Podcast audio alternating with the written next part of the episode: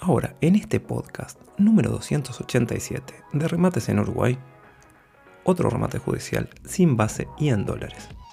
Un chalet en Punta del Este, con casi 4.200 metros cuadrados, ubicado en la calle Los Médanos, esquina Las Acacias.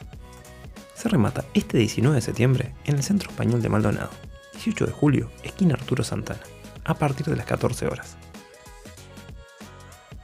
Y si necesitas ayuda para crear contenido para tus redes sociales, llámanos, podemos ayudarte.